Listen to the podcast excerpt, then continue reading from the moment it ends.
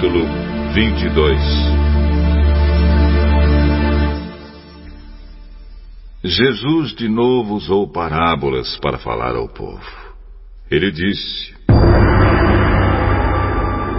O reino do céu é como um rei que preparou uma festa de casamento para seu filho.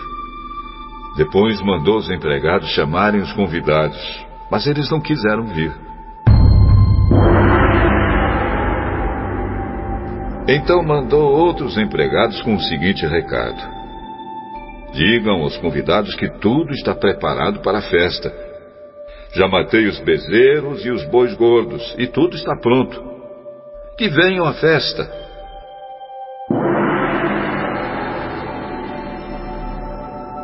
Mas os convidados não se importaram com o convite e foram tratados seus negócios. Um foi para sua fazenda e outro para o seu armazém. Outros agarraram os empregados, bateram neles e os mataram. O rei ficou com tanta raiva que mandou matar aqueles assassinos e queimar a cidade deles. Depois chamou seus empregados e disse: A minha festa de casamento está pronta, mas os convidados não a mereciam. Agora vão pelas ruas e convidem todas as pessoas que vocês encontrarem.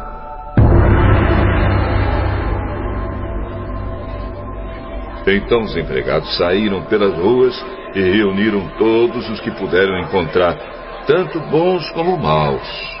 E o salão de festas ficou cheio de gente. Quando o rei entrou para ver os convidados, notou um homem que não estava usando roupas de festa. E perguntou: Amigo, como é que você entrou aqui sem roupas de festa? Mas o homem não respondeu nada. Então o rei disse aos empregados: Amarrem os pés e as mãos deste homem e o joguem fora na escuridão. Ali ele vai chorar e ranger os dentes de desespero. E Jesus terminou dizendo: Pois muitos são convidados, mas poucos são escolhidos.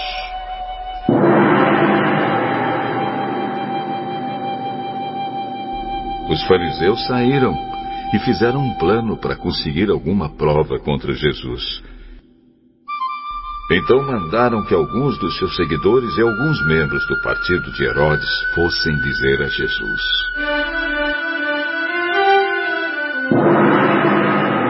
Mestre, sabemos que o senhor é honesto. Ensina a verdade sobre a maneira de viver que Deus exige. E não se importa com a opinião dos outros, nem julga pela aparência. Então o que o senhor acha? É ou não é contra a nossa lei pagar impostos ao imperador romano? Mas Jesus percebeu a malícia deles e respondeu: Hipócritas! Por que é que vocês estão procurando uma prova contra mim? Tragam a moeda com que se paga o imposto. Trouxeram a moeda e ele perguntou: De quem são o nome e a cara que estão gravados nesta moeda? São do imperador. Deem ao imperador o que é do imperador e deem a Deus o que é de Deus.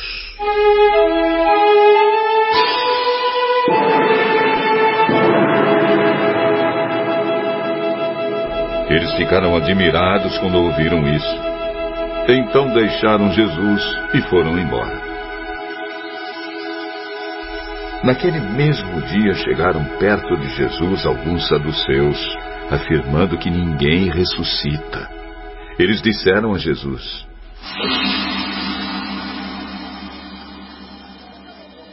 Mestre, Moisés ensinou assim: se um homem morrer e deixar a esposa sem filhos, o irmão dele deve casar com a viúva para terem filhos, que serão considerados filhos do irmão que morreu.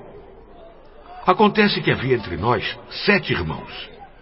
O mais velho casou e morreu sem deixar filhos. Assim, ele deixou a viúva para o segundo irmão. A mesma coisa aconteceu com este.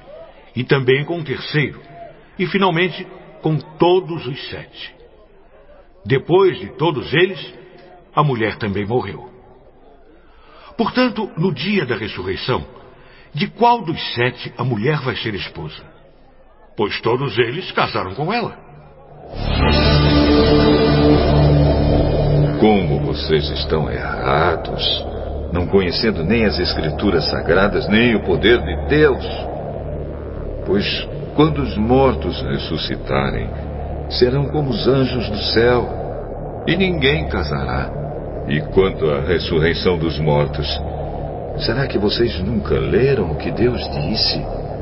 Ele afirmou: Eu sou o Deus de Abraão, o Deus de Isaac e o Deus de Jacó. E Deus não é Deus dos mortos, e sim dos vivos. Quando a multidão ouviu isso, ficou admirada com o ensinamento dele.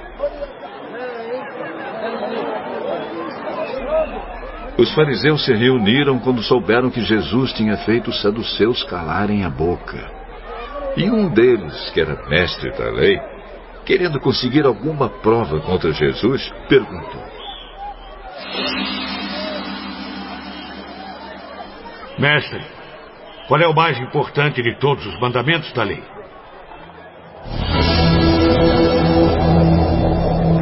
Ame o Senhor seu Deus com todo o coração, com toda a alma e com toda a mente. Este é o maior mandamento e o mais importante. E o segundo mais importante é parecido com o primeiro. Ame os outros como você ama você mesmo. Toda a lei de Moisés e os ensinamentos dos profetas se baseiam nesses dois mandamentos.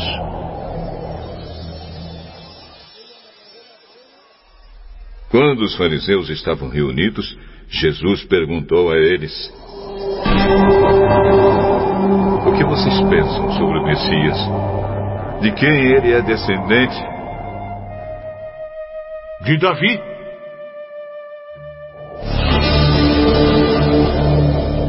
Então, por que é que Davi, inspirado pelo Espírito Santo, chama o Messias de Senhor?